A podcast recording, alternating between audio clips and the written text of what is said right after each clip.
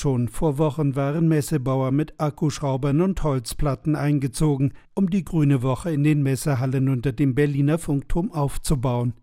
Ehe sie am Montag wieder anrücken, um alles abzubauen, bleibt die Frage, was war anders nach der Pandemiepause? Die leere Schatulle der Messe wurde besonders in der Blumenhalle vor Augen geführt. Vom einstigen Blumenmeer blieb ein schmaler Randstreifen mit grünem Rollrasen und Tulpen. Enttäuschung bei vielen Besuchern. Ein bisschen betrübt war man über die Blumenhalle dieses Jahr. Die war auch nicht so, wie man sie kennt. Sehr spartanisch, würde ich sagen. Also minimiert dieses Jahr. Entweder haben sie es nicht geschafft, das zu blühen zu kriegen, die Tulpen. Die sind eben noch sehr grün und Kleen? Ja, sehr viel Rasenfläche, aber da waren da irgendwie zwei Papageien, die aus Blumen gemacht wurden. Das war ganz schön zu fotografieren. Das, das sah ganz nett aus. In den Länderhallen schien fast alles wie immer.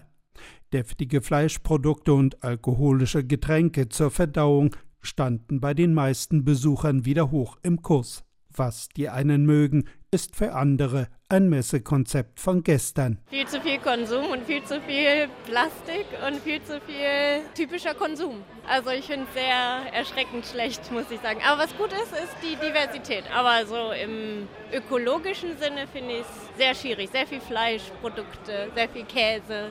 Schwierig. tatsächlich ähnlich. Also auch im ersten Eindruck ein bisschen geschockt gerade darüber gewesen, wie viel Plastik man doch sieht, Fleischprodukte. Aber wie gesagt, wir sind jetzt auch erst seit einer halben Stunde hier, deswegen gehen auch weiter und lassen uns gerne auch noch vom Gegenteil überzeugen. Nach den einstigen Rekordzahlen von 2020 fehlten in diesem Jahr mehrere hundert Aussteller, die das Geld für den Messeauftritt nicht ausgeben wollten. Doch sind etwas weniger Aussteller und Besucher für die Grüne Woche tatsächlich nur ein Nachteil. Also auf alle Fälle ist es weniger geworden als in anderen Jahren und man merkt sofort, die Leute sind so ein bisschen zurückhaltend. Die Stimmung ist eine andere. Ganz schade. Wir waren jetzt auch sehr gespannt, wie das dieses Jahr wieder anläuft. Ich habe es mir ehrlich gesagt viel schlimmer vorgestellt. Es sind weniger Aussteller, aber es ist eher angenehmer, weil wenn es so ganz voll ist und sich alle Leute nur durchschieben, man kann den Kunden schwer erreichen, weil der sich nur am Stand vorbeischiebt. Und so ist es jetzt wieder ein gesundes Maß, finde ich. Heute und morgen ist Endspurt auf der Grünen Woche. Weiter geht's dann im Januar im nächsten Jahr.